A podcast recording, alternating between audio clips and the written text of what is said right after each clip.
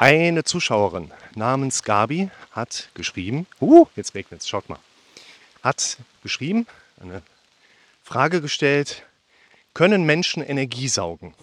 Willkommen zum Podcast für mentale Gesundheit, Zufriedenheit und Wohlbefinden. Ich glaube, jeder hat das irgendwie mal erlebt, dass einige Menschen irgendwie ziemlich viel Energie einkosten. Gibt es jetzt Energiesauger, die durch ihre Präsenz. Ich bin ja jemand, der immer versucht, mit den Leuten auf Logik, Nachvollziehbarkeit, letztlich Plausibilität hinzuarbeiten. Und für mich ist es immer wichtig, na, wen haben wir denn hier? Oh, tschüss. Die Kakäfer. Mir ist es immer wichtig, dieser Plausibilität eine höhere Priorität einzuräumen, denn so gut wie jeder, ich spreche nicht mit jedem darüber, aber im Prinzip wird mir so gut wie jeder zurückmelden können, wenn man die Dinge versteht, wenn man sie erklärt bekommt, wenn man sie gezeigt bekommt, wenn man eine so gute Anleitung bekommt, dass man Dinge selber machen kann, dann kommt es auch wirklich hier oben an. Das bedeutet, bei der Frage, gibt es Energiesauger? Bin ich jetzt keiner, der ein Erklärungsmodell gibt? Ja, vielleicht. Fühl mal, wenn du in der Auranähe eines Menschen dich befindest, ist mir zu inkonkret. Ich habe aber ein anderes Modell, mit dem ich sehr logisch, plausibel und nachvollziehbar drei Dinge auf einmal erklären kann, dass es Energie, Energiesauger da draußen gibt. Und zwar verlinke ich euch Klartext. Ein Modell, wo ich eine Effektivitätskurve mal eingebracht habe. Eine Abhängigkeit von Klartext zu, ich glaube, ich habe ein Beispiel genommen, Sicherheit, dass mein Gegenüber versteht, was ich da gerade meine. in diesem Zusammenhang habe ich eine querliegende S-Kurve genommen. Das bedeutet, geht hier los, da passiert erstmal wenig, wenig, wenig, je mehr Klartext ich spreche. Dann habe ich plötzlich viel mehr Sicherheit, die stark steigt, dass mein Gegenüber versteht, was ich da gerade von ihm will. Und dann legt sich die Kurve wieder an.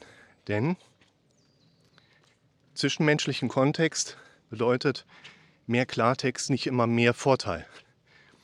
Irgendwann ist jetzt egal, ob wir sagen, das ist eine Sättigungskurve oder die fällt nach unten wieder ab. Je mehr Klartext ihr mit Leuten sprecht, desto eher geht ihr denen halt auch immer noch im Sack. Hat ja auch keiner was mit gewonnen.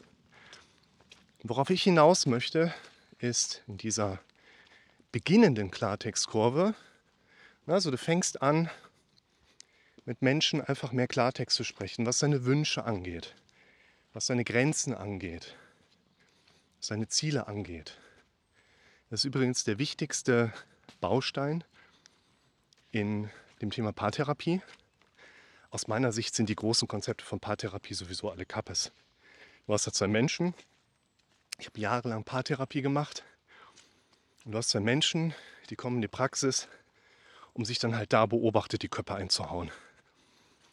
Menschen, die sich kennenlernen und ein gemeinsames Ziel haben und sich gemeinsam dazu entscheiden, sich diesem gemeinsamen Zielen oder dem Ziel zu nähern und damit einfach besser zurande kommen als einzeln.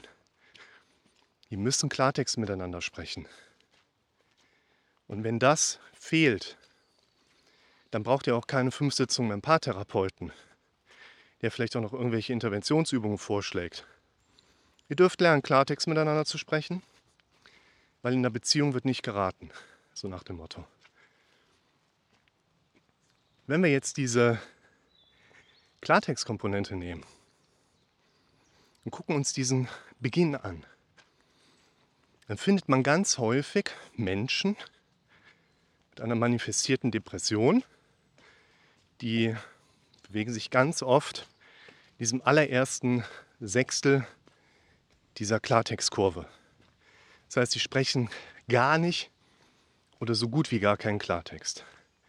Wenn du immer im vorderen Teil dieser Klartextkurve bleibst, dann wirst du zum Beispiel depressiv.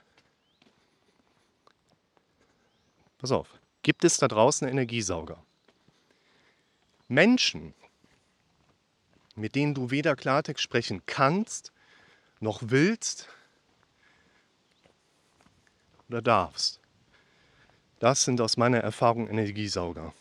Da reicht die Anwesenheit, weil die saugen die Energie nicht ab, sondern du verlierst sie.